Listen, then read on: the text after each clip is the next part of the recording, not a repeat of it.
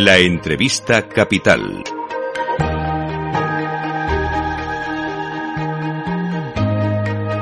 Luis Vicente Muñoz. Pues a pesar de la que está cayendo en el Reino Unido, con la inflación disparada, con esas tensiones que los mercados exteriores muestran a la expectativa de ver cómo es el nuevo plan fiscal, hay un porcentaje muy alto de empresas españolas, un 43%, inversoras en el Reino Unido, que están planeando ampliar sus inversiones el año que viene, en 2023. Es decir, siguen viendo una clara oportunidad. En directo en Capital Radio, saludamos a don Eduardo Barrachina, presidente de la Cámara de Comercio de España en el Reino Unido. Don Eduardo, muy buenos días. Buenos días, don Luis Vicente. Buenos días a todos. El dato lo extraigo del barómetro que viene realizando la Cámara de Comercio de España en el Reino Unido en colaboración con AFI, con analistas financieros internacionales. O sea que sí que hay visión de oportunidades pese a todo, ¿no? En el Reino Unido, don Eduardo. Sí, exactamente. puede sorprender desde España porque las, las últimas semanas, incluso meses, han sido muy atribulados y llenos de incertidumbre política. Pero es cierto que el mercado británico en sí, eh, hecha abstracción de todas las, las circunstancias políticas, sigue siendo muy atractivo, competitivo, abierto, transparente y en el que las empresas españolas se sienten muy cómodas, ¿eh? Ah, mucho más cómodas que en otros estados de la Unión Europea.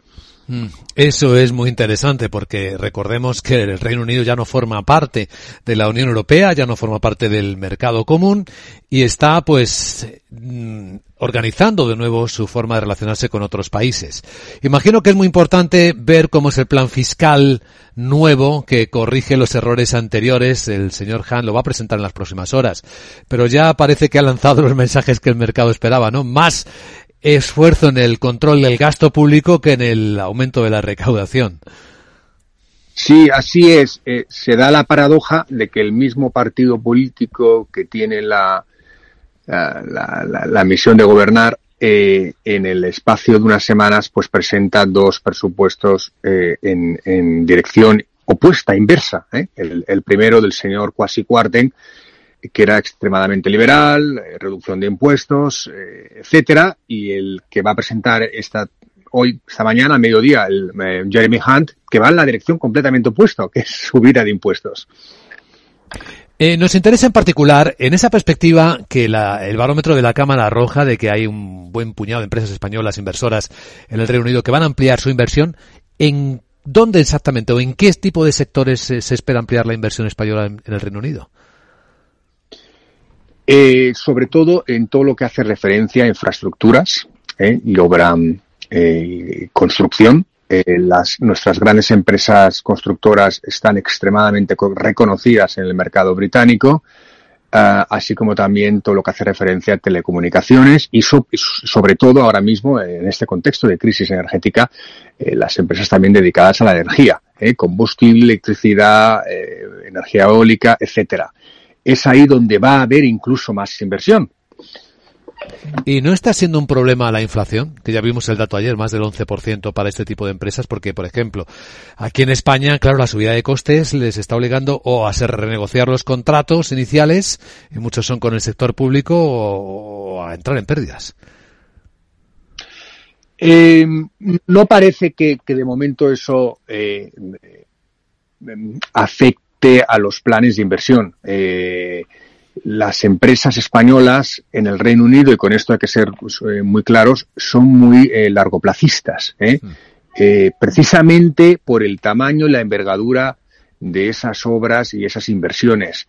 Entonces, todos conocemos la situación macroeconómica, inflación, a veces se habla, se ha llegado a hablar de recesión, etcétera, pero no es, eh, no cambia la estrategia de inversión de momento. Una pregunta eh, relacionada, don Eduardo. ¿Aumentarán la inversión, es el plan, y también el empleo? ¿Contratarán a más gente? La, el, número de puestos de trabajo que nuestras empresas crean en el mercado británico ha crecido. ¿eh? Estamos ya en unos 170.000 puestos de trabajo que España crea en el mercado británico. Eh, con el fin de la libertad de circulación de personas y trabajadoras, trabajadores, ahora mismo se ha hecho mucho más difícil contratar.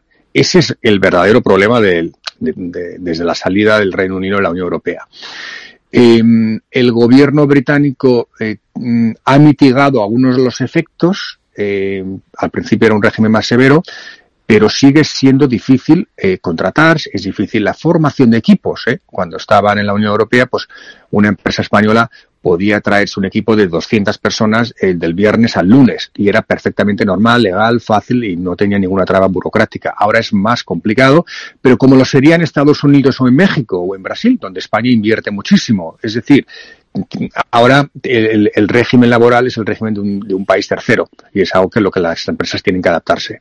Efectivamente. Estamos hablando mucho de las, los planes para el año que viene, pero en este 2022 ha aflojado un poco, mirando los flujos, ha aflojado la inversión española. Sí, sí, sin duda. Ah, pero ha aflojado eh, en otros destinos también.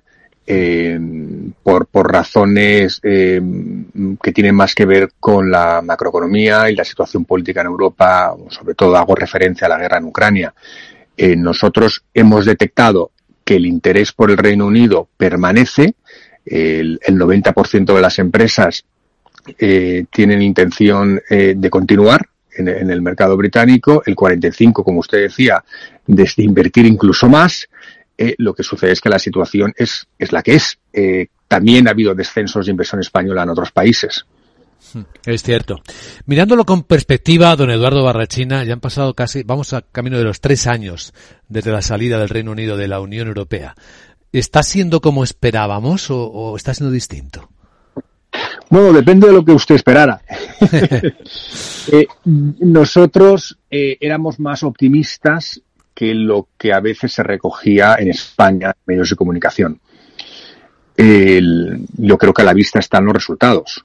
Eh, no ha habido desinversión, no se han ido las empresas españolas, antes al contrario, es que están licitando en grandes proyectos y contratos eh, siguen queriendo venir españoles, tanto a estudiar como a trabajar. Eh, entonces, no ha sido así si la hipótesis de trabajo era que iba a ser Armagedón, que iba a ser un desastre, que iba a quedar en el aislamiento, etcétera. Eso no ha sido así. Por supuesto que ha habido problemas, pero siempre lo hemos dicho que el, la paradoja del, del acuerdo de, de, comercio y cooperación con la Unión Europea es que es el único acuerdo de comercio que inevitablemente crea barreras. O sea, Brexit creaba barreras, inevitablemente, porque salíamos de una unión aduanera y un mercado común. Pero es eh, lo que estamos ahora es en ese periodo de adaptación. Ahora lo que hay que asumir es que eh, esas libertades de, que teníamos antes, de capitales, trabajadores, etcétera, eh, tienen, están reguladas con otro marco que las limita un poco. Muy interesante esta perspectiva. Don Eduardo Barrachina, presidente de la Cámara de Comercio de España en el Reino Unido. Gracias por su movilidad, por compartirlo en Capital Radio y buen día, don Eduardo. A ustedes, buenos días desde Londres.